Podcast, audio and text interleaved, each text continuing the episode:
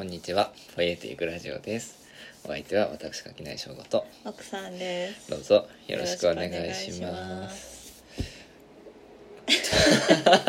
というわけでね、はい。今あの何喋ろうかなみたいなことを言いながらうじうじしてる間に奥さんに突然録音ボタンを押されてやべ始めなきゃっていうところで始めてますけどはい。これすごいなって思うのがさはい。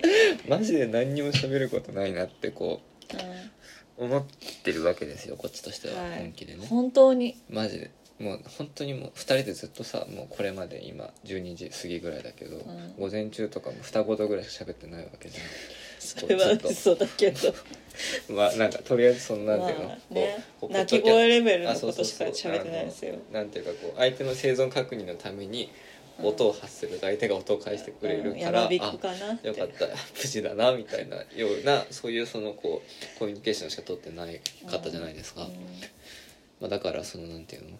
喋ることないよってさうんマジで心底思ってたんだけどさボタン押された瞬間にめっちゃ喋るじゃんこいつって自分でうん。うん思うわけ。すごいね、役者だね。い。やでもさこれ結構大事なことだと思っててうねん。なんかね僕割と人前で囚人監視のもとさ喋るの好きなんだけどさうん。なんかあれも別に喋りたいことがあるとかさ皆さんに伝えたいことがありますとかさ、うんそういうことではなくてさ単純に何が好きかって人前に出たら何かしらやんないといけないっていううん。でなんなんかやんなきゃいけないって思うとなんかやれちゃうっていうところにね、うん。自分への信頼だよね。そうそうそうそう得られるんだなっていうところがあってさうん。なんかねそう実はこうなんていうのかなストレスのない快適な状態うん。もう何にもこう全ての、全ての義務とか面倒から解放された状態ってさ、うんすごい苦しいと思うんだよねうん。なんか余計なこと考えちゃうよね。無じゃん何もないじゃんうん。何もなくなった時に考えることなんて特にないわけじゃなんことないですよ。なんかもうつ常に死について考えるぐらいしかすることなく主なるじゃん語大きくなっちゃう。だからもうずっとずっと生と死について考えてさうん。こう袋小路にはまっていく以外にさもう選択肢はないわけですよ人類には。うん古代ギリシャ人かな。いやそうそう。いやでも古代ギリシャ人のさその感想的なね生活というものを、まあ、一つその、まあ、僕のようなねこうなんていうの人文のこう浅瀬でチャプチャプ遊んでいるさ人間としてはさ一つのこう理想としてあるわけですよ、うん。まあ、そのこう肉体のくびきというものをこう亡き者としてね、うん。まあ、常々何かのこう普遍というものについて思いを巡らしてうんいくようなうだ仙人日常の、ね。日常の詐欺というものはもう人任せでうん。っていうような。うん。もう絶対にその時代に生まれてたらお前奴隷だろって思いながらもなぜかこう奴隷のこう 労働にこう下支えされてる前提で話が進むわけじゃないですか。はい。なんですけど、まあ、そんなことはもうないわけですので、はい。もう資本主義社会においてねこうどこまでこの死後のでかい話を続けるのかって話ですけど、まあ、とにかくそういうふうにななっていくと、まあ、基本的にはだからこうギリシャ的なこう生活というのは苦しいばっかりですよと。極端な人間になるしかない。もう溺れている主人をねうん 師匠ね。そう助けるべきかどうかということを判断できないからただじっと見てるとかさ。それは何も決めないという命題を自分に課した結果 川で溺れてる師匠を見殺しにしたっていうそうそうそうそう。なんかなんとかっていう哲学者がいたらしいというのをツイッターで見た。そう。とかさ、まあ、とにかく何かしらそういうねまあそのだから観念というものをどこまでこう実生活に本当に当てはめられるかみたいなことを考えずに済む人たちはどこまででもいけちゃうっていうさうん。話でさ、まあ、で割とだからギリシャ的な状況に僕は今陥ってたわけですよ。のうん。でなんかね最近すごいダメでさ。そうねやばいね。最近のダメさの理由がねなんか本当になんかてかなんかあらゆる行為が面倒くさい。うんし、まあしなくてもなんとかなっちゃうところがあってさ。うんなんかずっと寝ちゃうし。うんなんかだ何？あのさこのさあの今ねここのあの流行りのさねスマートウォッチって知健康ってる？を管理されてる。そうそう。このなんかね腕につけておくとあらゆるログが取られてそのこうビッグデータとしてこうどこかの企業をリスるっていうねこう陰謀の機械があるんだけど その陰謀デバイスをね腕につけてるんだけどこれね便利なの。あのね時間が見れたりするの。うん。今何時かとか分かるんだけどうん。なんかねこれによると僕最近ね平均するとね300歩ぐらいしか歩いてないんだよ。これもうだから歩くこと二足歩行すら放棄し始めてるうん。みたいなところがあってまあとにかく具合が悪くてね。うんでまあなんだ。でね。うん。こうなんだろう。もうなんていうの。満足な豚に近い状態というかさ。生活において不満がないわけよ今。うん。生活においてはね。不満がないというよりは希望がないのでは？でもまあ一緒のことなんだよね。いやそう一緒のことで不満がないっていうとポジティブな感じがするけどなんかこう自分の生活をこうしたいみたいな希望がないから不満がなんかあそうではない現状に対する不満がないっていう意味の不満がないだよね。だからもう何課題が見つからないんだよ。だなんかどこどこなんか自分はこの程度だ。そう。なんかエンハンスこれ以上できる気がしないというかさもうなんかもうしこの中でぼちぼちやっとやっていくしかないんだみたいなね。感じがあってさなんかだからもう向上心というものもなくなってしまったしさ。バカだ。現状維持の気力すら湧かないんだよね。もうこのまま、ね。このままどんどん悪くなっていく一方だっていう気持ちになってさ。だからまあ割とこういやだからそれをねそれをねうん。私はね感じ取ったからね、うん。昨日突然ね長生きしてって言い始めた。んそう。だと思うよ。いやだからハッとしたよねあなたにそれを言われた時あなんか。健康寿命を伸ばしてくれって。真面目に精神エネルなんかこう生命エネルギーがこう減退してるんだなって。でもあれじゃない？これが加速した先にさあのよくあるさ SF のさ思念体民族が発生するじゃない？あでもねそれに関してはね僕割と分かんなくてさ、うん。その結構だから今ね割とそういうその技術系のさ記事とかって好きだからさ、うんうん。怪しいのからうんうん。怪しくない結構怪しいいや別の意味で怪しいそのなんていうのかな。スピリチュアルな意味で怪しいやつから、うビジネス界隈のうん。うさんくさいやつまでうん。割と好きでよく読んでるんだけどさ、面白くてさあれ、うん。なんか今のそのこうスタートアップ界隈の一つのこう流れとしてさ、うん。マジで自然体にボットになろうとするやつがあるわけ。そのへー脳波をこうログを取って、その人が言いそうなことをうん。ツイッター上で自動でつぶやいてくれるようにすることで、うん。電子上にボットとして自分の人格っていうのを生きながらえさせるみたいな、えー、そうなんかもうそれもはや何なのって感じなんだけどなそういう感じでまあ基本的にそのこう、うん。なんていうの？最近だとメタバースとかまあうん。なんかにわかにさ、うん。またこういつ次はしょぼしょぼするんだろうなって思ってるんだけど。メタバースって何なの、メタバースっていうのはうん、いやなんかあなたがなんか怪しいの読んでるの横から 見てて。メタバースはなんだろう。あのだまあ言うその名の通りというかさ、メタなバースなわけですよね、まあだからでもまあ言ってやってることとしてはだからその VR チャットのうんあの感じがそのもうちょっとこう Zoom ぐらいに普及した世界みたいなものを皆さん考えているわけですよ。あだからその僕が最近ギャザーにハマってるけど、あれは画面上だけじゃん？だそうじゃなくてちゃんとこうなんかこうヘッドセットなりこうスマートグラスなりうんをして、そのこそのうん、場に体をそうそうそう。体を含めてその場にいない人たちとこういうコミュニケーションが取れたりするよみたいみんなであのお泊まり会とかするなあそうそうそうそうでだからなんかそこでそのなんていうのあのほらフェイスブックのさうん。社名がメタに変わってとかさ、うん。でにわかにおじさんたちがさ盛り上がってるけれども、うん。でも言うならば別にそあなたたちが言ってるメタバースって要するにマインクラフトとかフォートナイトですでにやってることですよねみたいなところで、あのこう話がいろいろあうん。ってで僕はそこの流れの中でマインクラフトにあそういうね。面白そうだなって思ったりもしてたっていうところなんだけど、まあでもなんかねうん。割とわけわかんないトレンドだなっていうのは思ってて。うんあの こんな状態でもねういまだにやっぱりねこのななんつうのかな。哲学的な用法で言うならば身体、まあ、普通に言ってこの体がね。ん うん。はい。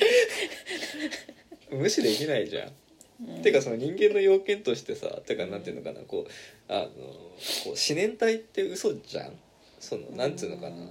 だって僕今こんだけさ具合悪いのもさうんそのまあどちらかというと精神由来だと思うんだけどその精神由来も何もさその精神ってどっから来てんのっていうとさ300歩しか歩いてないからそうだ300歩しか歩いてないとかさあと単純にもうその何体重5 0キロ切りそうとかさ、うん。なんかそういうことなわけじゃん。だ,、からもうリアルにこう肉体の危機がさ精神の危機にこう直結してるところがあるからでなんかそこってぶっちゃけ切り離せないわけですよ。全然切り離せないですね。だから僕とりあえず今何をしなきゃいけないかと太んないといけないなって思って。そうだね。今日すごかったんだよ。朝から食パンにうん。バタ生クリーバターめっちゃつけてうん。でそこの上に生クリームかけて食べて アップルパイ食べてうん。で何？ティラミス食べて。まあヘルシーなやつだけどあれは。おからのティラミス食べてでちょっとリングフィットアドベンチャー久しぶりにやってうん。でプロテイン飲んうん。でまあとにかくもう朝からめっちゃ食べてるんだよね。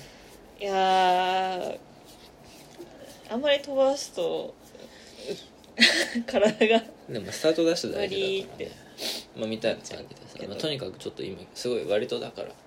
うん。でもねここに来てだから僕はちょっと元気になってる感じはあってなんで元気になってるかっていうと、もう昨日の時点でのその落ちるとこまで落ちた結果うん。やばいなこれはと。うん。普通に太んなきゃ。っていう、ここでほらあのあプロジェクトが立ち上はいがったわけ、はいはいはいはいはいだこれまではなんかもうぼんやり希望が希望こというか不満が生まれたのね。もうこれ以上課題か解決できる課題っていうものはないから、うん。このまあ特に満足もしてないこの現状の中でずるずるとダメになっていくしかないんだっていう気持ちでいたわけ。うん。でそれと比べて今はこいつやばいぞ太んなきゃっていうところでこう一つこうね目的ができたわけじゃないですか。うん。あとはだからその目的に向かっていくだけだっていうところでさ。そうだね。結構これは前向きになるよね。そうだね。ところでうん。結構今ねあなんかなんとなくちょっと気持ちが上向いていくんじゃないかなっていう気配がある、そっか。うん。ダメだっていうところから始めた中で申し訳ないけれども。うん。じゃあ昨日のあれは録音のための前振りだったってことで そうでもなんかだからねまあそんな感じかな。でも、うん。あでもなんかそれで言うとね最近僕ね具合悪かった理由ちょっとわ分かっててさ。デルーズを読みすぎたのね。でデルーズを読みすぎて、うん。うんうんとだそれこそなんていうのかな、まあ、ドゥルーズの話はいいや、うん。まあ、でなんかちょっととりあえずねこうなんかもうあなん一応しよう。ドドゥルーズを読むとどういうふうに具合が悪くなるか教ドゥルーズえてよじゃあの話というかね人間今日主語大きめね。うん。人間にはまあ大きく言って2種類あってさ。いやてか結構ねそのね人の考え方のデフォルトとしてなんかデフォルトってこの前言ったら奥さんにすごいこうからかわれたんだけどデフォルトいやあのねデフォルト自体は合ってんだけどなんかなんていうの？なんていうの？使い方使いかなんかその副詞名詞的な使い方にが違和感あった。福祉名詞的な使いなんていうの？そのその語順みたいなね言いたいことはわかるけど。まあでもとりあえずねその思考の初期設定として。はい。いいんだよ別にデフォルトで今のは。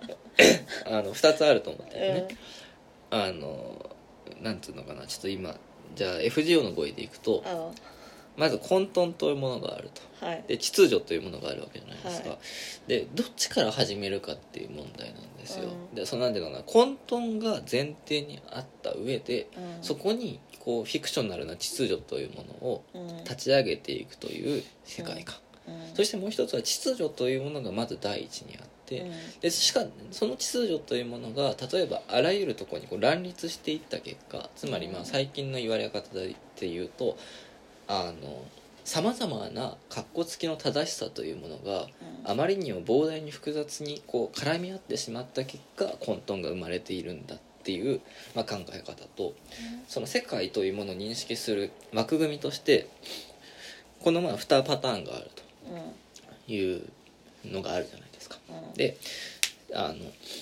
ざっくりと西洋思想っていうものを考えていくとうんその秩序からスタートしてんだよね。うん。秩序というものがまずあってでその秩序というものの確からしさをが今そのあらいろいろなこう秩序義の秩序というものがありすぎることによってこうカオスに混沌に陥ってしまっていると。だからこそそれこそギリシア的な感想であったりとか、まあ、そのこうあの理性というものを使ってその一つの普遍的な秩序というものをこうに到達することであのこう物事というのはうまくいくんだみたいな、ま、だそれこそが啓蒙主義的な考え方というかさ一つのその秩序というものを打ち立てさえすればそこにあのなんていうの平和でまあこうハッピーな世界が待っているんだよと。まあだもうちょっとこう時代を下ればそれこそそのこう正しきキリスト教とか、まあ、その教義みたいな神というものにこう近づいていけるんだっていうような考え方っていうのがまずこう西洋思想として、まあ、ずっとこうあったとそれはずっとそれこそ近代と言われるような時代まで基本的にその一つの秩序というものをどう打ち立てていくかっていうところでこう知の体系というのは積み上げられてきた。まあ、その中で僕が好きなドゥルズとかなんだったりっていう人たちっていうのは、まあ、いわゆるポストモダンと言われてるわけだけどもそのポストモダンって何かっていうとまず最初に大きな一つの秩序というものを前提として我々話を進めてきたけれども実はそんなものないんじゃないかと。世界っていうのは本来的にカオス混沌であってなんかそこにその上で何かこう人々がそのままこう世界っていうのは混沌だからねって済ませてしまったらもうこうヒャッハーなマッドマックスが生まれてしまうからうん。フィクショナルに秩序というものがあることにしてそれをみんなで一生懸命あることにしてきただけじゃないかと。でもその秩序というものに限界が来てるのであればまずは本来的にはまずカオスなんだよっていうところをまずちょっとこう思い出してみようよみたいな数勢がざっくり言うとポストモダンだというふうに僕は理理解してるのねでもそれだけだとかなり破壊的な思想というかさカオスなんだで済ませてしまうと結局それってだからマッドマックスの皇帝にしかならないみたいになるんだけどドゥルーズのいいところは本来はそのすごいリズムで秩序というものを解体していきながら本来的にはカオスだっていうことを言った上でだからこそじゃあそのカオスの中に新しいその秩序というものを立ち上げていかないといけないだろうみたいなところを考えながらでもその秩序を信じすぎてもいけないよ。もうどうだカオスだからね。じゃあこの間でじゃあどうするのっていう割とその塩梅の問題にしていくっていうところがあってでもドゥルスの読解本を読むとねどっちかっていうとこのカオスだっていうアナーキーなカオスな状態なんだっていうところにこう振り切ってしまうようなうん。人たちが割と多くてまあそういう人たちにとってのドゥルーズっていうのはかなりその破壊者なわけだよね。で逆にドゥルーズはそこで秩序の方を持ち出したりをするからもう少し他のその真面目なポストモダンのあの研究者たちからするとドゥルーズって嫌われる理由としてこいつは結局なんかカオスなんだっていうことを言いながらも秩序の方とのこの半端なところにとどまっていって結局こいつ現状維持しかしてないじゃんと。だから何かその新しいあの秩今今の秩序をぶっ壊して別の秩序を作るんだとも言ってないしなんかただただ物事はカオスからは始まるんだけれどもその上にじゃあどうやったら秩序があるのかみたいなことをずっと言ってるだけだから結局こいつは何もこう新しいオルタナティブを生み出してないじゃないか。とだから実は本来的にものすごい保守的なやつなんだみたいなところで悪口言われたりするんだけどまあなんかどっちもある意味正しいと思っててむしろそこでどっちにもこう寄らないところで足がかりというものは本来ないんだけれどもそこに例えばこう映画であるとかまあそのこうあの過去の思想書みたいなものからを足がかりにしてどういうふうに考えることが本できるだろうかっていうことをやり続けてる人だったと思っていて、まあ、そこが好きなんだけれども、まあ、みたいなとか置いといて、まあ、とりあえずだからポストモダンっていうのはそういうような考え方なんだというのがあるんだけれどもあのこのどちらかというとそのアジア諸国というかこう湿度が高くて気温が割と温暖でみたいな世界に住んでいる我々アジア圏からするとドゥルーズが言ってるようなことだったりポストモダンが言ってるようなことって当然のことなんですよ。うん。なんていうのかそれこそだから僕あのタオイズムとかもそうだしうん。老荘思想もそうだし、まあ、基本的にそのこう中国でこうからやインドから生まれている思想っていうのは、まあ、それこそブッダもそうだけれども、うん。基本的にはまず初めに混沌というものがあります。うんっていうところからそこに我々はフィクショナルな秩序というものを積み上げていってしまった結果そこその秩序こそが自然なような気持ちで我々は生きていってしまっていると。そのせいで我々はその秩序の中にあるその煩悩みたいなものに常々苦しまされていてその秩序の中でつもうからこうがんじがらみになってしまっていると。今こそこの根源である混沌に戻っていきましょうと。でそそこにあの全ては混沌なんだっていう状態の中でその混沌の中のこの一部でありつつも混沌そのものである私というものにをこう悟ることで苦しみというものが解放されましょうっていうのが、まあ、基本的なこう東洋の思想なわけじゃないですか。だからそのもともとそのいだなんだろうな唯一心であるとかうん。真理であるとか何かしらの秩序がある。しかしそれが今はその見えていないからその秩序に至ろうとするっていうようなあの西洋近代までの考え方っていうものが前提にない中でうん。最初からもともとそのカオスっていうものに到達するための阻害要因として秩序というものがあるんだっていうのをこうあどちらかというとこう感覚として持っているような我々としてはポストモダンのポスト性がよくわからんね。ん。っていうところがあってでここでだから割とその混沌というものと秩序というもののどっちを目指してどっちをそのより根源的なものとして目指してうん。そのゴールとして設定しているのかっていうところであのかなりこうなんていうのかなその西洋近代までのものが片や秩序側にいてで片やそのポストモダン西洋のポストモダンみたいなところにこう混沌側に向かっていく思考というのがあるんだけれどもあの日本における重要なされ方としてすごい混乱してるのは元からずっと混乱というものの方に思考が向いてたはずなのにポストモダンはまるで新しいもののように語ってるうちになぜかそのこう秩序というものの一回も信じたことないくせに秩序というものを一度なんかすごい強いものとして想定しなければいけなくなっちゃってるっていうところに結構無理があると思っていてすごいそこで混乱が起きてる気がするんだよね。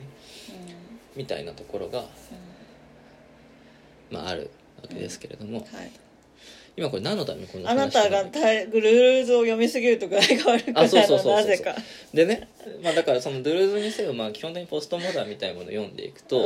まあ、基本的にそのめちゃくちゃ混沌側に引っ張られていくわけですよ。はいはいはい。で秩序というものが信じられなくなっていくと、はいはいはい。だからまあ具体的に言うとだからもうずっとなん。か何をしたってうん本来的に世界はカオスなんだから、ん。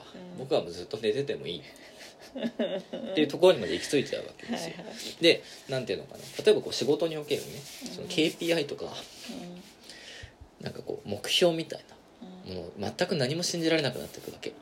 だってもうなんか嘘でしかないからさ。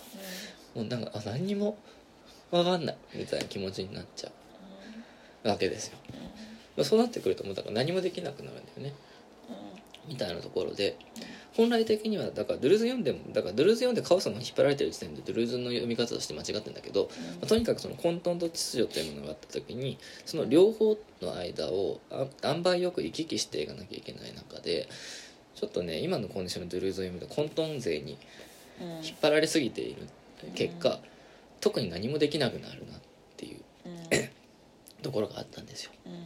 でそういう時には必要なのはやっぱりこう秩序というものででもそこで秩序というものを打ち立てるためには何かしらそのこうなんていうのかなこういう段階踏んでいくみたいなさフローチャートに対して一応こう自分もさそれを多少信じないといけないというかそこに没頭しなきゃいけないんだけれども今僕の中でそこのフローなんか乗っかれるモチベーションが上げられるフローチャートが何一つなかったっていうところでずっとこの混沌の中で布団の中にうずくまっている時期っていうのが生まれていたと。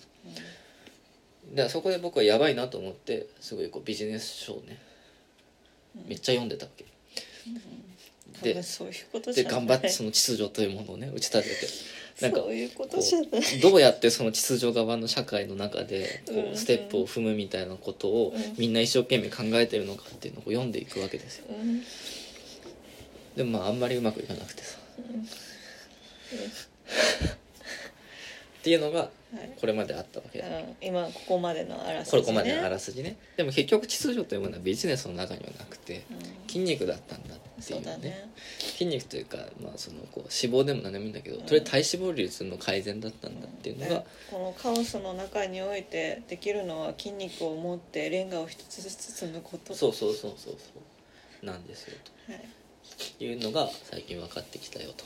うん、昨日の夜ね。うん いやでもね結構これすごいね。かなり大事なこといやでさもだからやっぱりあなたにとって一つ真理があるとするならばあなたという個人にとって、うん。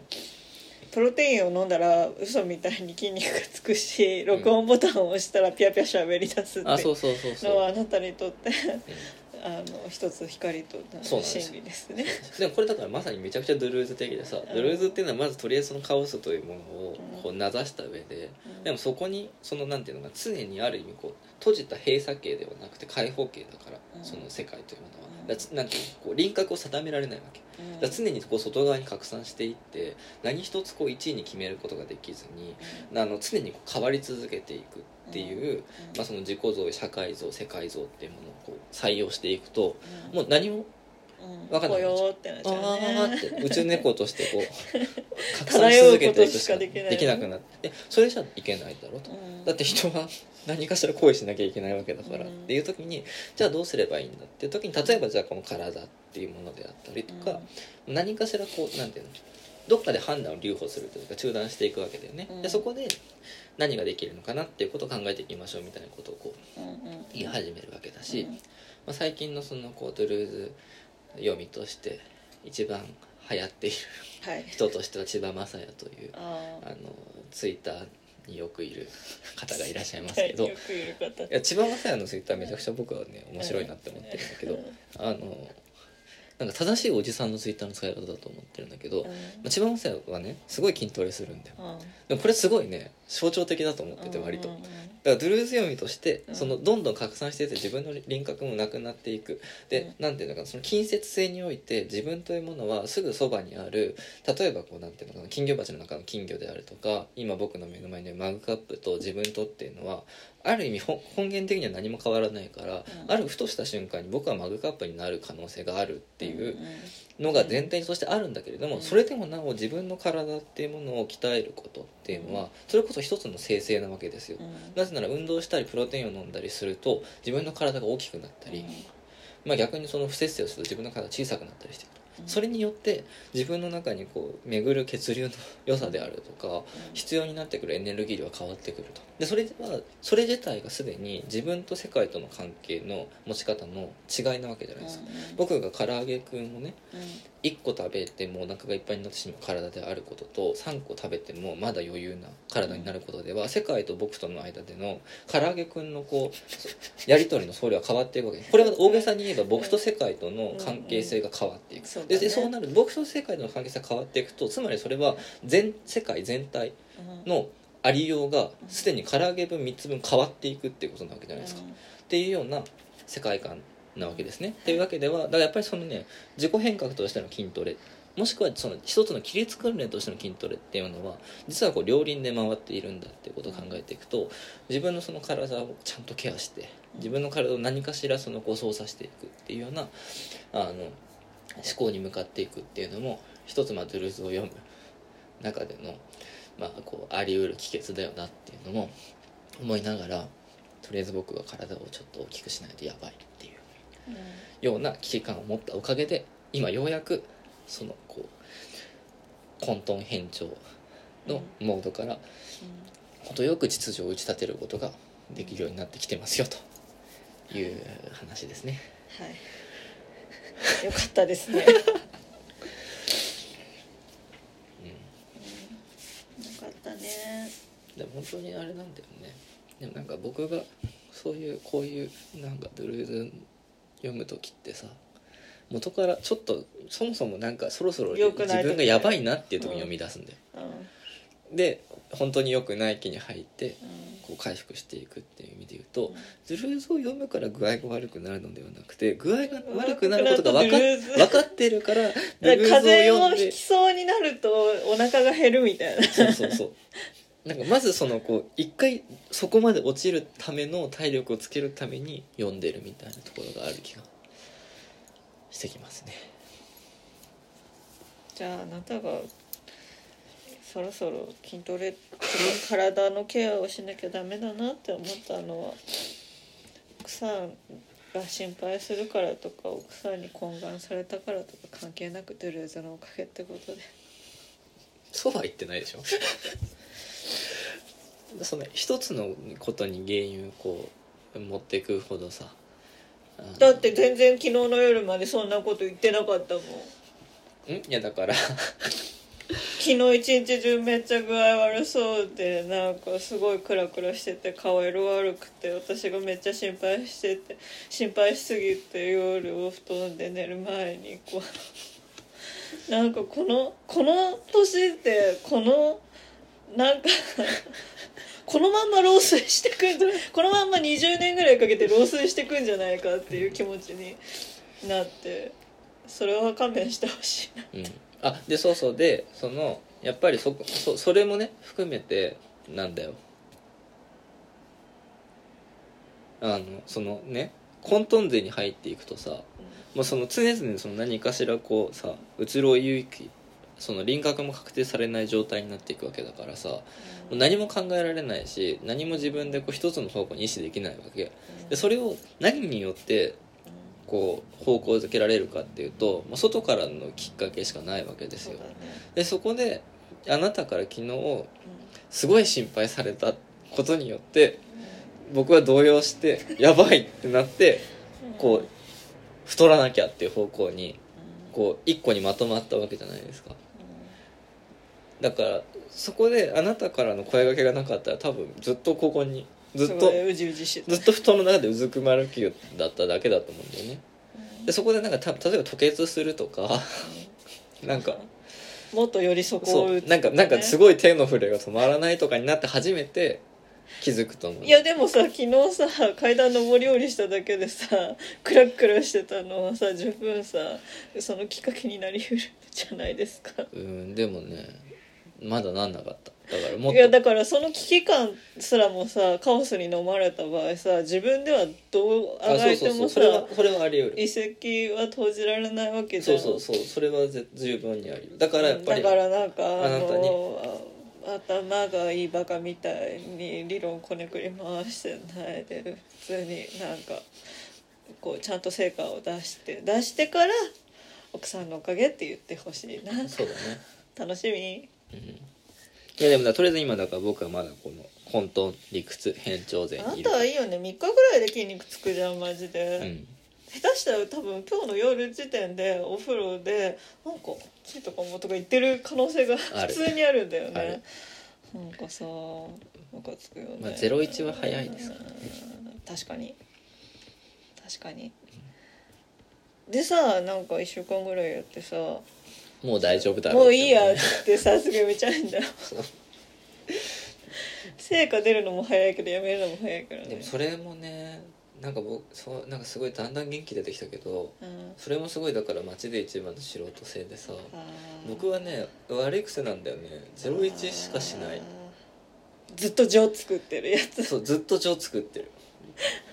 だから出来の悪い安堵みたいなもんだうんだからなんかすごいだからその筋肉もちょっとつくとうん。もうついたって思ってうん。やめちゃうでしょ？うん。でまたなくなってうん。ゼロに戻ってからやばって思ってまたやってうん。1ついたらついたって終わっちゃう。1からこう積み上げていくっていうことにねすごいモチベーションがない。だってさっきの僕のドゥルーズ解釈もさ浅瀬でチャプチャプしてるだけだからさ真面目にやってる人からしたらふざけんなっていうようなことしか言ってないと思うんだけどでもそのもうなんかそのドゥルーズを全く知らない人からゼロから見たからちょっと知ってる人からするとなんか知ってるっぽくなるからうん。僕はそこでもう十分だなって思っちゃってそこからさらにこう研究の開拓をしていこうって気持ちになれない。みたいな。それは普通の素人じゃない、うん。一番の素人じゃないんじゃないですか。確かにね。せめて2位になろうとかしてくれないとよくないそう。まあでもまあいいやとりあえずね今はちょっと大げさに卑下していますけど。が我がこの家で一番の素人でしかないじゃん。確かに。それマッチマッチサイズになったらちょっと。確かに。でもこのポッドキャスト。もさ6番目ぐらいになっちゃう。やば。もっと頑張んなきゃじゃん。あでもそう。でもそれはある。その自分のそのこう01うん。にしかしない気持ちを鼓舞するためにせめて街で一番までは目指しましょうねって、うん。だから0.1.2とかうん。それぐらいまではうん。頑張ろうねっていううん気持ちはうん。を持つために言ってるところあるからうん。それはその通りだと思うんだけど、うん。本当にねこのね一から伸ばしていくっていうことをコツコツやるっていうのはねすごい大事だとまあ大事だし難しいね。難しい。できる気がしないあ私さうんなんかコロナコロナも関係あるのかな？微妙だけど太ってうん2ヶ月ぐらいで2キロ落として、そっからうん全然落ちなくてでも2キロ落としたからいいやって。思ったまま半年以上そこで停滞してるそうなんだからわよねかる。いやだからさ本当に最初のさ変化ってめっちゃ急激じゃん。うん。そこってすごい楽しいじゃん。楽しいね。楽しいってなって楽しいで終わっちゃうんでその後だってさ楽しくないんだもん。うん。楽しくない。半年ぐらい頑張って1キロとかじゃんきっと。うん。えそそこまで2ヶ月とかで2キロ落ちてんのにさうん。納得いかなくない？納得いかな。いその成長曲線のすべてゲームの設で定の仕方もでもでもさあと1キロぐらい落とせばさ適正体重まで戻せる。そうなんだね。さいやだからまだ適正じゃないのにさ下げ幅がさそそんなにガクンって落ちるそうなんだよね。さはーってはーってなるよね。でも300歩しか歩いてないような人間だからうん。しょうがない。でもなんか結構それすごい大事なところでねで僕はだからすごい極端にもうほほぼマイナスに差し掛かるぐらいゼロにまで自分を追い込んでから瞬発力だけで一気にガッて1まで上げることを繰り返してはいるじゃないですか。うん。なんかねそろそろこれやめた方がいいと思うんだ。うん。もう全てにおいてそれよくない。うん。もっとね一から。もっと持久走で生きていかないといけない。それが大人。うんいやだからねそれどうやったらできるんだろうなって思ってさすげえ難しいよね。すげえ難しい。日記って実はさ、うん。継続じゃないから。そうだからそこそれが分かんないよね。日記も書けないからな。いやでもこれいやこれね僕の中でこれ一つのヒントになると思ってるんだけど、うん。とりあえず僕にとって日記は継続じゃないんだよ。うん。どういうことかっていうと毎日ゼロからも。ああ確かにねてか実質だって毎日ゼロそうその日の日記はだってその日。だだってさ日記うん。毎日どんだけ書いてたとしてもさ本にするとねあーなんか気づいたら3万字書いてたとかあるけど、うんうんうん日記その日の日記はさ、うん。ゼロ文字からしか毎回始まるんだよそうだね。これすごい才の河原的でさ昨日あんなに3000字とか書いたのに、今日またゼロからなのみたいなうん。感じがあるから実は毎回毎回こうなるほど。10の一10の世界なの日記って。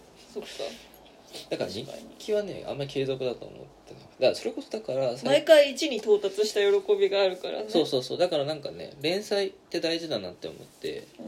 だからで自分のホームページで連載やってもよかったんだけどなんか自分のホームページってだとちょっと外圧が足りなくて多分自分やめちゃうなって思ったから今オルトスラムでちょっとこう自主連載を始めてるのは多分そういうことでさ。うん。なんかねやっぱ積み上げていくような書き方って難しくて。でねあのプルスト読む生活の頃は割と積み上げだったんだよあれは。うん。今の日記は01なんだけど。うん。あプルーストの時はプルーストを読んでたからね。そこに文脈があったから割とつそのこう前の日の話を引き連れてくるのは結構簡単だったんだけど、今はちょっとそれがねないから。うん。ずっと01でやってると、うんまあ、だから日記もだからこの前の日を引き連れていくような書き方をしてもいいんだけどちょっとねやっぱりねこのねコロナ以降はね難しいんですよねそれが。なんか前の人から何かこう積み上げてきたものがある感覚っていうのは結構失われているところがうんあるかなんかそのループものみたいだよね。ら、そうそうそうそう。えなんかマジでエンドレスエイトってう感じ、ん。ね。だからなんかちょっとね日記はだから今はそういう感じで積み上げないものとしてある感じうん。あっちゃってで、まあ、日記は別にそれでもいいというか積み上げられるコンディションの日々もあればそうじゃない日々もあるっていうところで、まあ、それがまあ良くも悪くも出てるうんものだなって思うから別にそれでいいんだけどそういう意味で言うと今僕何一つ継続してないわけ。なんですよ。うん。って考えていくとねやっぱりちょっとねあれだな。ちょっとだから筋トレ日記にすればいいのかな。でもちょっとで真面目にちょっと何かしらねちょっととりあえずちょっともうちょっと60キロぐらいまでさすがにやりすぎだな。大変だよ。55キロぐらいまで。まあまず55キロをあと目5キロ目指してうん。ちょっと頑張ってみるっていうのをねうん。一回目標にうん。やっていこうと思いますよ。はい。っていう。はいでまあそれで言うとだからあれなんだよな。このポッドキャストも毎回01なんですよ。いやそう。何にも何にも何にも経験値は特に。何にも積み上がっていかない。だかそれで言うとだからあれなんですよね。こういや青木さんとのデカメロンもな。でもあれは結構積み上がってる感じあんそう。まだねかる、まあ、それで言うとあれだな青木さんとはデカメロンの時しか喋んないけどうん。あなたとは他のポッドキャスト以外でも喋ってるから、うん。そのこうポッドキャスト内での積み上がり感っていうのはあんまり見えてこないっていうのがあるかもしれない。私たちの間には何も積み上がってないのかもしれない。そうだったんだ。ちょっとショックでまあ共通語彙は積み上がっているけどでもなんか積み上一緒にいて積み上げたものよりもともともともと各々が積み上げてきたものの同質性うん。とかあのその違う部分のに対して面白みを感じられるから一緒になってるわけで、ねまあでもだからそれこそ、まあ、逆に言うとうん今僕たちがやってるポッドキャストは実はちゃんと一からの積み上げなのかもしれないね。そうあ一からの積み上げはこんなもんってあそうそうそうそう。あのなんていうの青木さんとかさ亮太さんとのさ、うんあれはさ一回一回でちゃんと割と文脈が積み上がっていくじゃん、うんでもそれなぜかというとさ青木さんとか亮太さんとは毎日一緒に暮らしてるわけじゃないから、うんマジでそれこそ01のうん繰り返しなんだよね、そうねでもだからこそその伸び幅が大きくてこんだけ文脈積み上げられましたみたいなのがあるから満足度も高い。うん。けどあなたとポッドキャストのこう録音をやる時っていうのは基本的になんか毎回これ大丈夫ですか？みたいな気持ちになるけど実はそれこそが実はこうで今だからこの録音が一番この1からの積み上げに近いところにいるのかもしれない気がしてきたよ。うん。さすがに無理やり？まあそういうことにしとこうかそういうことにしとこう。うん。そうすると綺麗に終わるしね今日そがね。うね。っていうところではい。どうですか？そうですね。僕ばっかり喋っちゃいましたけど。まあたまにはこれぐらいの尺で終わるといいんじゃないですか。そうだね。まあなんかうん。そうなんか一人語り会というほどではないですが、まあ、ほぼ一人語り会だったという。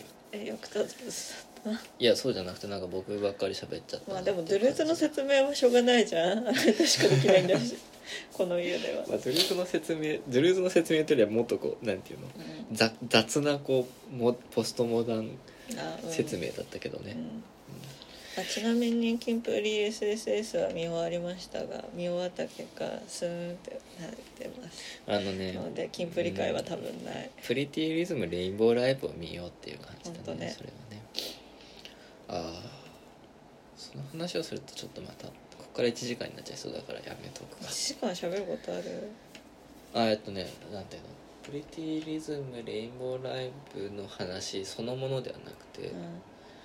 なんかプリティリズムレインボーライブの話とかでポッドキャストの一部丸々使えるようになったなっていう話。ああうん。そっか。うん。どえどういうこと？あえっとねこの前ねそのねあの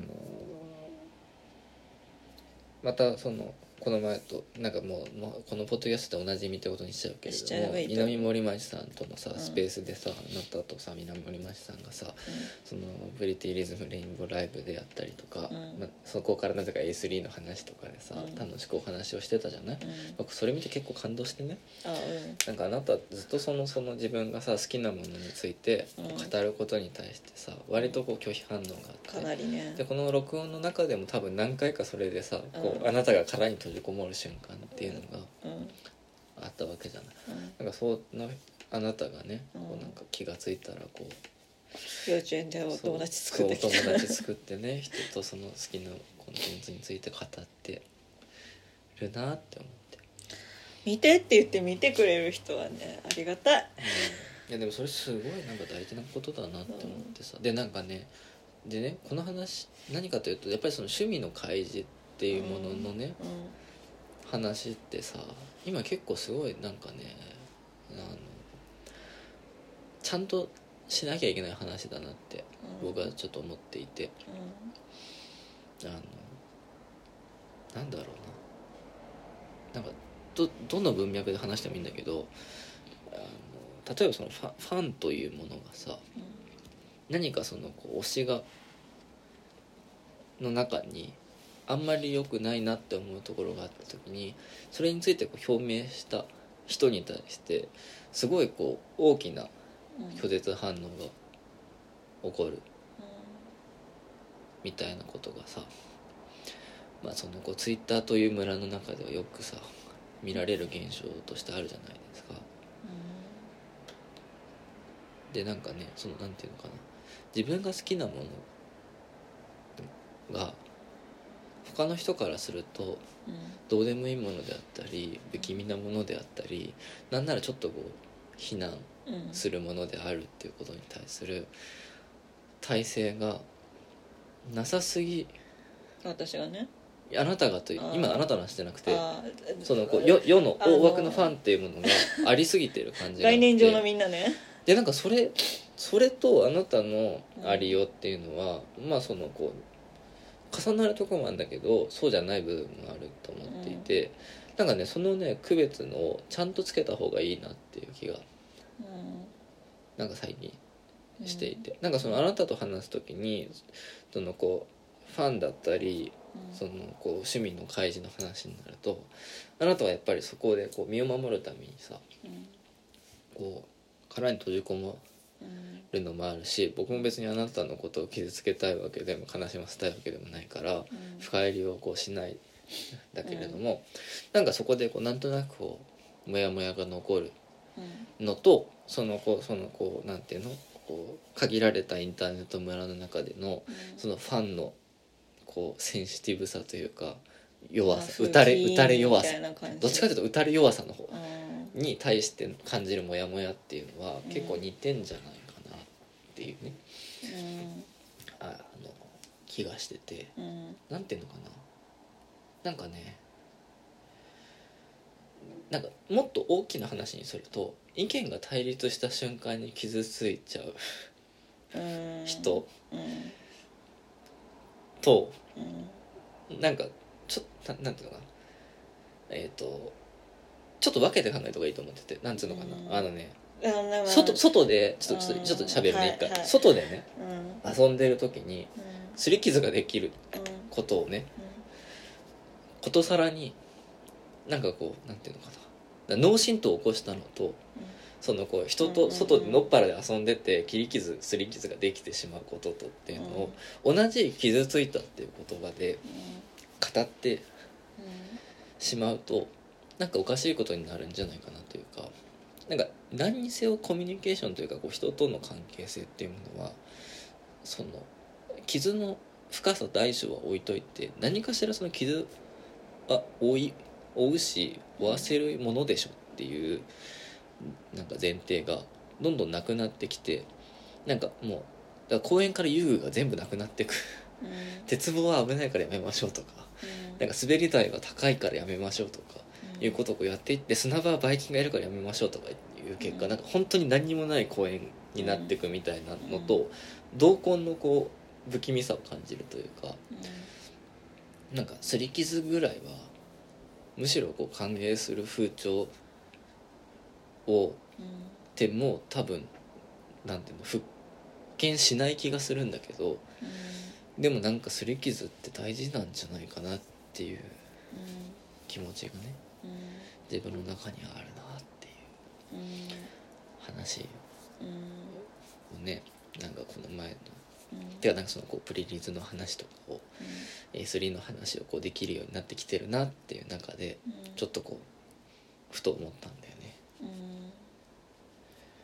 っていう。なんかその私のは私の話しかしできないからそのあなたが言ってるインターネットの人たちのことはよくわかんないけど、うん。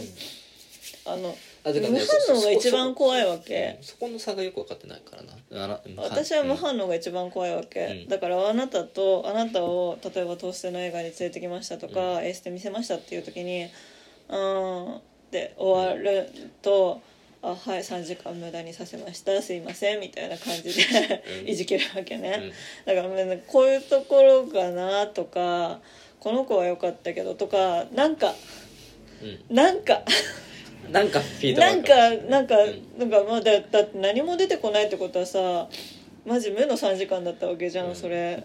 えなんか普通になんか穴が開いたら入りたいじゃん。泣いちゃうじゃん、なんかすいませんでしたみたいになるじゃん、うん。もうでななんか何かそれに対してフィードバックがあれば別に私はなんか「えミミスミ怖っ気持ち悪い」って言われたら、なんかいやでもそれはしょんぼりしちゃうけどうん。でもなんか自分がプレゼンしてそれをされると自分がのプレゼン能力の問題だって落ち込む、うん。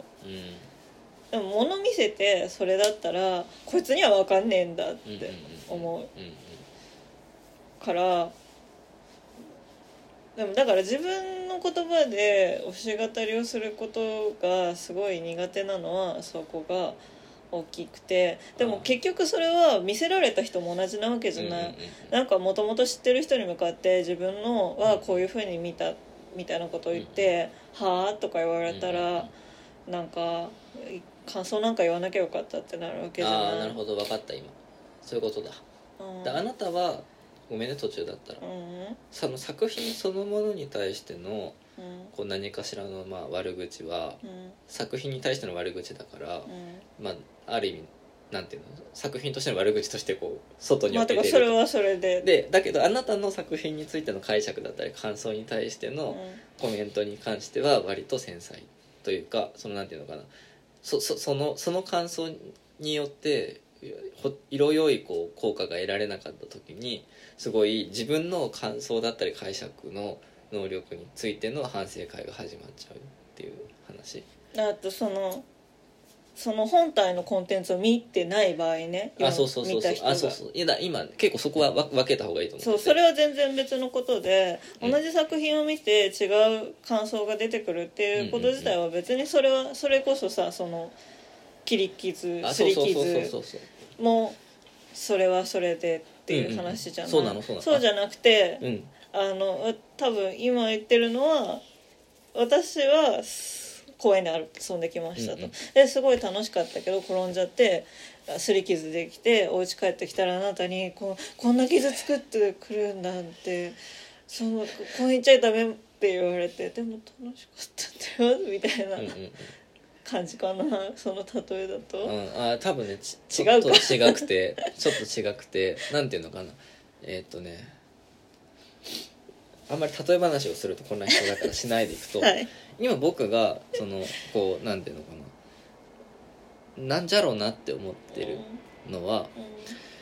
作品そのものに対してのうん。言及うん。がなぜかその作品を好いている人たちうんへの言及と取り違えられることが多くねっていう多分話でさ。なんだろう。だから本当にだ何でもいいの。今目の前にごま油があるからごま油で話をするけどさ。うん。ごま油というコンテンツがあってごま油のことがめちゃくちゃ好きな人がいるとしてうん。ごま油が嫌いな人がごま油嫌いって言った時にそこでの認知の仕方として正しいのはごま油が嫌いな人もいるんだじゃんなんだけどそこでうん。なんかごま油が好きな私なんてっていう方向にこう認知をしてしまってうん。で過度にごま油は悪くないみたいなこう話を展開してしまう人たちであったりとか私はごま油がごま油を好きな私というのは間違ってるんだっていうところにまで行っちゃう人たちっていうのがなんかこう防衛反応として極端なことを極端なこうなんていうの？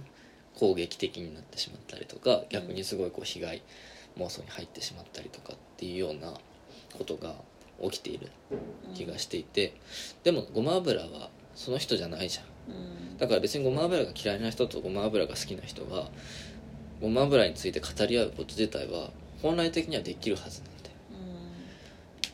でもその時にそれを話してる時にごま油が好きな人は自分の好きなごま油が悪く言われてるのを聞いてちょっと傷つくかもしれないしごま油が好きな人がごま油嫌いなんて人生損してるよみたいなことを 言った時にごま油が嫌いな人はそれでちょっと傷つくかもしれないけどでもそれはさそれじゃん。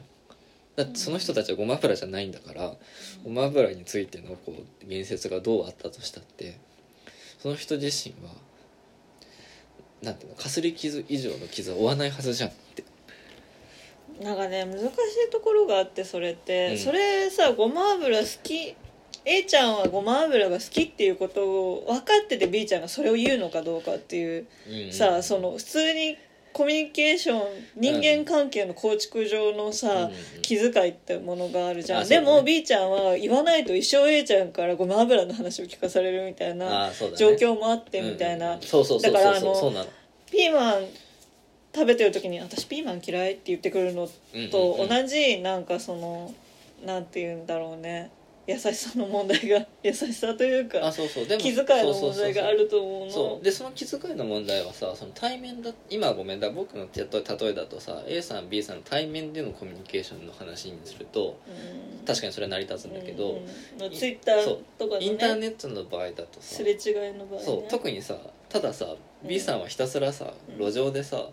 ずっとさごま油についてねさ「ごま油は嫌だ!」っていうことをずっと言い続けててさそこに鳥がかった A さんがさこう嫌な気持ちになでもさるなって。だってそれをしたくないからさオタクさみんなジャンルでアカウント分けるとか面倒くさいことしてるわけじゃん。あそうそうそうそうそこに来る B さん悪くない？いやでもさそれをさ悪いというかどうか結構むずいとんだよな。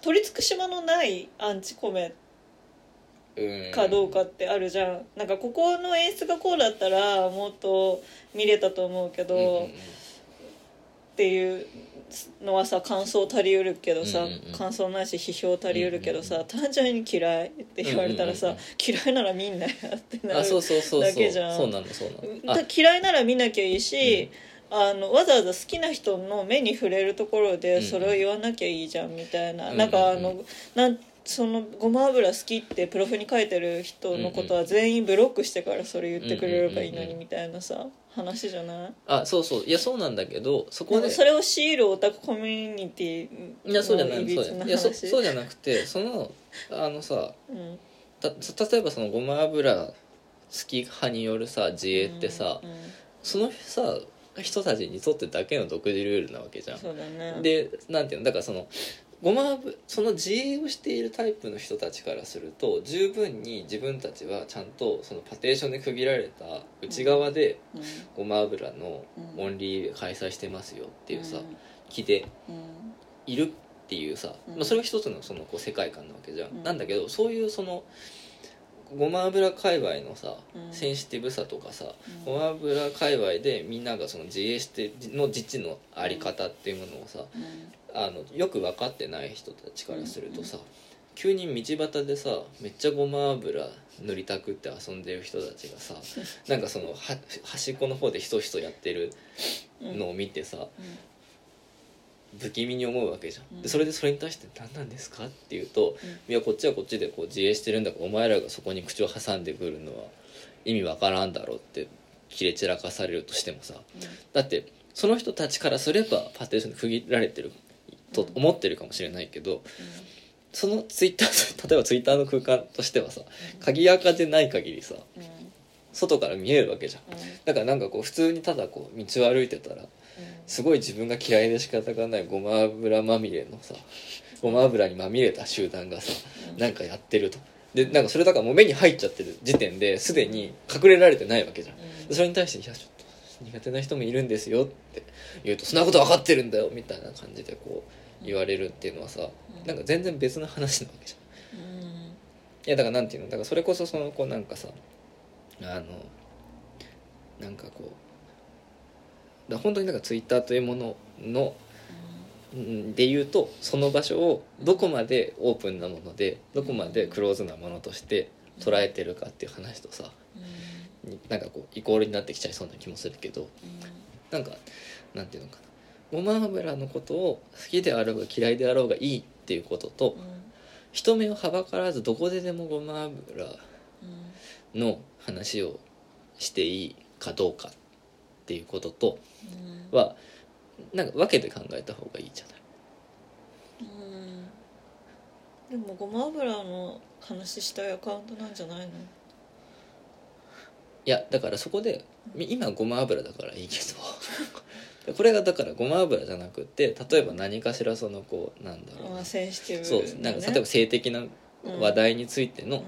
話だったとしてうん。ごま油の話は確かに電車の中とかどこででも別にところ構わずするかもしれないけれどもそういうそのこう性的な話をじゃあうん。電車の中でうん。しますか？みたいなうん話うんなわけじゃうん。ん。なんかそこをうん。なんかこうなんていうの？いやでもそれはモラルじゃない？いやでもさこれ結構だど何に関しても同じ話だと思ってて。うん。そのなんていうのだからそのこうごま油のことが本当に辛くてたまらない人がうん。いるかもしれないのはうあるわけじゃん。んいやうん。でまあ、それが例えばその性的なコンテンツだったり何だったりになってくると普通に、な普通にっていう言い方はあれだけどまあなんかなんかなんつうのかなもうちょっと物事として分かりやすくなるうん。けれども、なんかあらゆるコンテンツについてそういうそのこいや怒るよう、ね。怒ってるじゃない、うん。でなんかそれそこでなんていうの片方が言ってることはそうん。のこう、なんていうのかな？で目につかないことでやってくださいねっていうことを言ってるわけじゃん、うん。やるにしても。うん。でもう片方はうん。もうそれに対してごま油が好きで何が悪いんだっていう話をうん。で返しちゃうからすれ違いが起こってるわけで結局実はさそのごま油好き同行側からしてもさ、まあ、アカウントごま油専用赤作ってそこで話してるんだから見に来なきゃいいじゃんっていうだけの話として認識してるわけ。うん。だけれどもうん。なんかこうなんていうの？でそこでそのさお互いに閉じたとこでやるっていう認識はある上ででもあなたが思ってるほどその場閉じてませんよっていう時にこう不幸が起こるうん。ことはうん大いにあるよねっていう気がしていて。うん。でなんかそこをうん。実はあんまりそのなんつうのかな。住み分けがよくできてない中でうん。なんかやっちゃうからもううん。なんかこうハレーションが起こるんじゃないかな。そういうのが下手なオタク見ないからわかんない。あーでもこれ別にオタクだけの話じゃなくてね。てかオタクの方が多分その共通文脈あそうそうそう。が大きなね。そう。あのオタクは一般の方々に迷惑をかけちゃいけないみたいなうんあ認識があり得るけどだからそうじゃなくそのさ迷て惑一般の方に迷惑かけちゃいけないっていうさ、ん。そのさ倫理観自体がさ割と古いオタクの考え方なんじゃないかなって思う悪かったな古いオタク。あじゃあじゃあじゃあそうそうそうそうじゃなくてそうじゃなくてなんていうの？だある意味その古いオタクというのはさ、そもそもオタク的であること自体にさ、うん。何かしら引け目を感じてるというかさもうなんていうのかなそれ自体にもうすでに傷を負ってるじゃん。うん。うんなんつうの？だからそれを表に出したらこう辻切りにあっても仕方がないっていう覚悟がさうん。あるじゃん。ある。だなんていうの？そだそもそもそのなんていうの？あのだからそのあのこうその性的なコンテンツ云々の話になる時によく出てくる話としてもさ、オタクのにに公共性ってないじゃん元からだそその議論自体がちゃんとおかしく感じるじゃん。なんだけどなんかそれを感じないうん。場合がなんかこう大きくなってきてるんだろうなというか、うん。なんていうのかな。好きで何かのことを好きであることっていうの価値をこうん。うなんていうのかな。ちやほやしすぎた結果。うん。何かを好きであることっていうのはそれ自体とても尊くてだからそこに対してケチをつけてくる人たちはマジで最悪っていううん。なんかこう単純化が起きてる感じがあって。それねバンギャの友達と話した、そうだからだからあなたと話しててあなあなたはだからそのある意味古いオタクだからあんまりそこはねだだから多分オタクって日陰のオタクそなんだ。うそうだからねオタクそのっていうね言葉がちょっとあんまりそのねね使わない方がいいバンギャの友達と話しててね、その日陰のオタクで生きてきうんたから推し語りがめっちゃ下手だと、うん。でその光のオタクと光のオタクってよくわかんないけど、うん。その自己肯定感も高いし、コンテンツに対する肯定感もうん。すごい高いオタク、うん。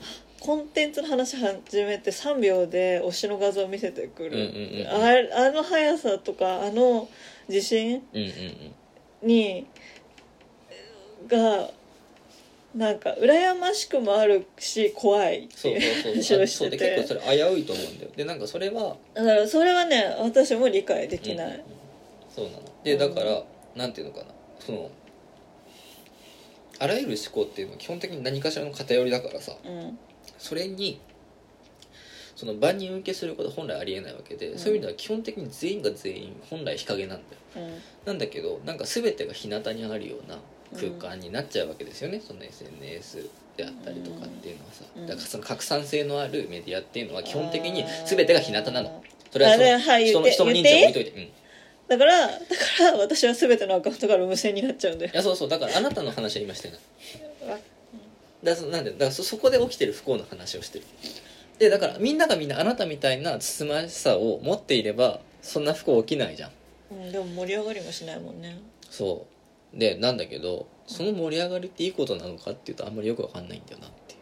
うん。だから別にツイッターじゃなくてもっとクローズドのそうもっとクローズ動向の詩だけでそうそうそうそう。それこそ古の同盟とかサーチとかそう。そうなのそうなの。やってればだこれだから非常に老害発言だよ全部全てがインターネット老人会のインターネット老人会の発言なんだけどでもなんかそのだからそもそもなんていうのそもそも日陰で楽しいものだったはずなのにうん。でねえねえで厄介なことにさうん古いオタクってさインターネットそのもの日陰だと思ってんじゃん。うん。いやだからそのインターネットだ SNS とかでそれこそなんかこう何かしらこう発発言した時にそれを全然知らない人から道端でそういう下品なこと言うのやめてくださいみたいなこと言われた時にはいやでしかもさこれさちょちょっとだから正当性はああるってあるってさ俺たちが日陰でずっと耕してきて面白い場所にしてきたインターネットに最後の最後に参入してきた日向勢がいきなり入ってきた瞬間にうん日向の論に振りかざすんじゃねえよみたいな。それって要するにさそのさなんだろうパソコンクラブでさうんこう楽しくさ内輪でさいろいろやってた中にさ急にさなんかバスケ部とかサッカー部にやつらがウェイビーやってきてさ「何これゲームできんじゃん最高じゃん」みたいな感じでこうワイワイさ始めてさそこでみんなで対戦ゲームとか楽しく始めていった結果さもともとパソコンクラブでそういうのゲームのインストールとか一生懸命頑張った子たちの居場所がなくなってさ結局なんか教室の中の息苦しさが再生産されていくみたいなのとさ同じことで「えここ俺たちの場所だったはずなんだけど結局何？全部お前らが取ってくの?」みたいな不満がこう生じてしまっているところがあると思っていてうん。なんかねここがね結構ねこじれるよなって思うんだよ。でももう残念ながらインターネットって日向だからなんかねすごいそこだそんなに日陰コンテンツのための場所だったはずのところに日が差し込んでき始めてしまった結果まだそこを認知としては日陰者たちの場所だと思っている人たちがこ逃げ遅れた虫ってことそうそうそう。だその人たちが必死に「やめろやめろ!」って言ってるんだけど でももう一回日が差し込んでしまったからにはもう別の日陰を探すしか本来ないんだっていうさ。でそれで言うとでもね日陰ないんじゃないかなって思うんだよね。うん、だからみんなモクリとかフセッターとかトイピクとか行くんでしょ？うん、そうそうそうそう。に行けばいいんだけどさ。マストドンとか。そう行けばいいんだけどさ。なんかだからうまくいかないわけじゃんそれうていう、まあてかあなたはうまくいってない人をよく見かけるんだね。うまくいかてない人よく見かけるんだよ、うん。てかなんかね日陰を見つけると日に日を当てに行こうとする人たちもよく見るんだよね。あそいつらはマジでどうかしてるといやでもだからないやでも結構でもそれはいや結構それはあると思うの。だ例えば Q アノンとかさ思う何かしらのその陰謀論者っていうのはさうん、うん、日陰を探していくわけじゃそうだね。んで例えばだからそれこそクラブハウスとかっていうのはさうん。アメリカ本国ではめちゃくちゃその陰謀論者であったりとか、うん。白人至上主義の温床になってるわけだけど、うん。あれは日陰だからじゃん。その会員制で限られた人だけがこううん。入れてそこでこうしゃべおしゃべりができてっていうそうんのオンラインサロンとかもそうだよね。うん。ああいうものってね基本的に日陰なわけじゃん。うん。でもそれがある意味自分たちの日陰性を自覚しているからこそ日陰に入ったと。さっきの話で言うと自衛のためにうん。ごま油赤を作るのと同じようなこううん所作なわけじゃないですか。うん。でだから実はだからそれはそれで一つのうん。なんていうの？こうまっとうなやり方ではあってさ日陰者としては。うん。でもそれに対してすぐにこう日向を当てに行くわけじゃん。うん。あいつら日陰でこそこそとうん。なんか陰謀うん。論を強化してるぞみたいなところで、うん。みんながこううん。一生懸命光を当ててうん。こうまたこう虫をさ散らしていくわけじうんゃんなんかなんだろだそれってさヤクザの話と一緒じゃん。うあそうそうそう。だ本当にヤクザの話と一緒でさ、うん。だからなんかそのこうヤクザがヤクザらしい格好をしてさ、うん。オラついていれば、うん。ある意味片木の世界とヤクザの世界とっていうのははっきりと分かれていて、うん。まあ、ある意味それでこう回っていくところがまあ見分けがつく。そう見分けがついたけれども、うんそれこそだからこう防体法だったりをこううん。法で整備していくとヤクザがヤクザと見分けがつかないようなうん。格好になってうより目につかないところでこんより姑息より姑息なことをしだしていくっていうさ。だなんかねそう。だそれこそだから混沌秩序の話と一緒なんですよね。うん。日向と日陰うん。両方ないとより影が濃くなっていくだけだから。うんっていう。でもそれはそれはそれとしてあるんだけどだだだもうね。ねあなたが何の話したいかもう分かんない。その日陰に突っ込んでいく日向物にをなんかどう解釈したいのかよく分かんない、それは僕もね、ま、なんかなんていうの？でもどなんていうの？どっちかというと最初に話したかったのは、そもそもその日陰性がうんうんなくなってしまった。いやなんか日向なのに日陰だと思って日陰の話してるやつが悪いって話っていうかだどっちが悪いとかの話をしたいわけじゃないのは分かるけど、うん。なんかそのそれんだから場の前提の共有がないのに自分は日陰だと思ってるからみんな日陰だと思ってる人と日向なでしょって思ってる人が衝突するよねってい話やって。をしたいいう話がしたいんじゃなくてそれはちょっと今ね脱線したの。そうじゃなくて全てが日向の場所でうん。何かごま油が好きな話をしてる時にうん。ごま油嫌いってうん。いう発言を見た時にすごい勢いでしょんぼりしたりすごい勢いで怒り出すごま油好きうん。の話をしたかった。それ別に逆でもいいんでしょ？あそう逆でもいい。うん。そう。うん。だからなんかねでもなそれのでもさそれの原因は。ほっとけいいじゃん。そうでじゃあそれほっとけないんだよ。なんでほっとけないか。ほっとけよ。なんでほっとけないかと全てに日が日向だからなんだよ。いや日向だからじゃなくて好きとか嫌いとか言ってる人に人格があることが分かってないで攻撃するからでしょ。いやーだからそれじゃちょっと微妙に違うと思うんだよね。うん。いやてかなんていうのかな。どちらかというと好き嫌いと人格をうん。なんか切り離さないで話しすぎじゃないっていう話だと思うんだよねどっちかっていうと。うん。いやだから好きって言って好きとか言ってる人わけわかんないってまず言わなきゃいいじゃん。いうん。やなんかねそれがねそのセンシティブ系だったらねうん。そういうの鍵垢でやってくれませんかあって。でもそう今ね僕が話してるのは基本的にごま油はセンシティブなものだという前提で。うん話をしたいな。だから鍵垢でやれてくれやりませんかっていいじゃん。うん、そうなのそうなの。うん。うん。だからそこでなんかカットする人も分かんないしカットされてヒってなる人もよく分かんないし。いやそうなのそうなの。なんか怒られたから鍵垢に行きますでいいじゃんじゃあもうそれは。うん。そうなの。うん。あだからそうだそういう住み分けが大事っていうかそんのだひ鍵垢っていうのは日陰なわけじゃん。うん。だからやっぱり結局だから日日陰を適正に使おうっていう話をしたいうん。だからなんかツールのさ使い方の問題なわけじゃんそれって。うなんかさいやなんか要は全部ツイッターでやろうとするからさ、うんうんうん。よくないわけじゃん、うん。そのセンシティブはさピクシブに上げてあるかあらその何？手順を踏んでね 3,、うんうん3タップぐらいのね、うんうんうん。手間をして、そのセンシティブなごま油を見たい人だけが見てねっていうそれはだってツールの使い手の問題であってさ、うん。よくある話だけど、うん。そのその技術が悪いのではなくて技術の使い手の問題なわけじゃない、うん大体のさ近代における部屋食って、同じ話じゃないまあでもまあそういう話だね、うん、なんかそのツイッターは人格攻撃をするツールではないしね。ね全てのお絵描きを晒す場所でもないし、今ねそうだいぶね話がね、うん。なんかねうん。なんかずれていってしまったけどもうん。ずれていってきてししまったけれども、うん。なんかななんかね要するにねななんていうのそのなんか日陰はい。という前提をはい。持ってない人がはい。増えてるんじゃないかっていう話なんですよ。はい。はい。あだからそのこう光のオタクっていうのはさ、うん。ひ日向のオタクなわけじゃん。だかうんら日陰というものかそもそも想像の拉致外になんでだからその前提として日陰にゾーニングするべきだっていうさ前提がある時点で自分たちが日向にはいてはあんまりよくよろしくない。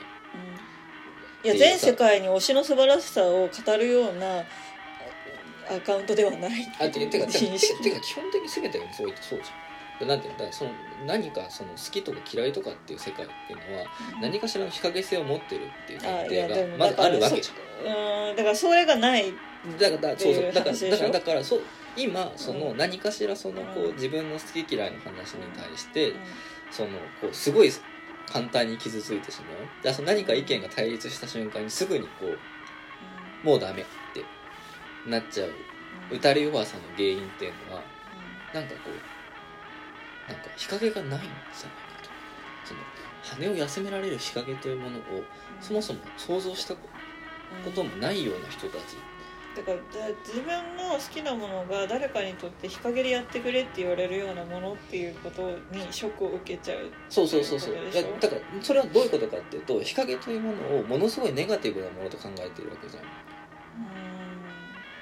なんかそそこにすごいでなんかなんていうのかな今だって日陰っていうとさっきの僕の例え話もそうだけどさ陰謀論とかさなんかこう差別主義者とかさ、まあ、ある意味負のレッテルを貼られる人たちばっかりがこう日陰にいるわけじゃん。でも負のレッテルって必ずしも悪いことなわけではなくてさなんかたなんかそれこそこうなんなんでもいいんだけどそういうこう何かしらのそのこうオタクコンテンツが好きであるとかさ何かしらのアイドルグループが好きみたいなものも含めて全てがある意味日陰なわけですよ本来はね。でもそそこが日陰でやってくれって言われた瞬間にお前は日陰者だというか、まあ、そのこう悪だっていうところに多分短絡したしてこう感じてしまう人たちがすごい増えてる。でだそのなんていうのかな。基本的にあらゆることは日向でやることだし日向でやれないことっていうのは基本的に悪いことなんだっていうような発想がなんかこう広くなっていってしまっているんじゃないのかなっていうことを多分話したかってあでもそれで言うと名家店赤耳のアカウントで舞台の感想とかいう運用を始めなんか使っていいよって言われたから知ってるじゃんその、うん。あの何記事のうん。URL を貼るとかね、うん。だからその場でダラダラやるわけじゃないけど、なんかねすごい居心地悪いけど、ん。別に鍵垢で壁打ちしたいわけでもないからなんかまあだからそれこそなんかまあホームページに記事は公開してるからそれでゾーニングできてるということにしてくださいっていう気持ちがある。うん、まだそれで言うとだから、ん。あなたのその最近の霊下店赤耳の運用に関しては、まあ、ちょっと危ないなとは思ってる。けどね。あなんていうのオタクの下品な声で喋るのはあんまり好きじゃないなっていう感でも別に単体で。あ単体でつぶやくのじゃなくてその南村林さんとリプのやり取りだけど、リプのやり取りにしてもうん。なんかこうたまに言葉遣いが汚いなって思うことはあるかうん。うん。だからやだ。なうん。いやそうなのでもまああなたは別にそんなにそこはうなんていうの大っぴらにやる気はないだろうからいいんだけどっていう気持ちで今のところ見て見ぬふりをしているけどっていう感じ。